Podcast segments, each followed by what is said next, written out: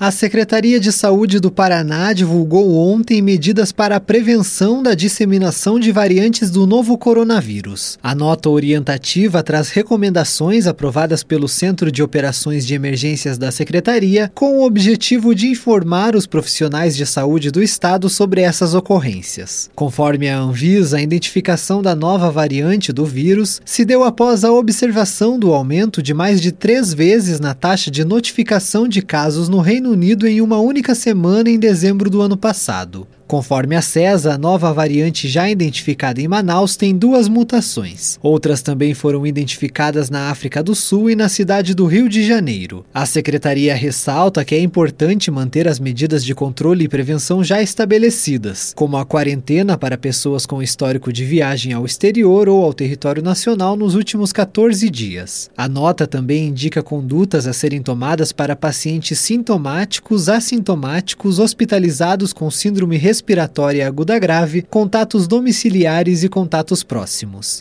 Tailan Jaros, repórter CBN.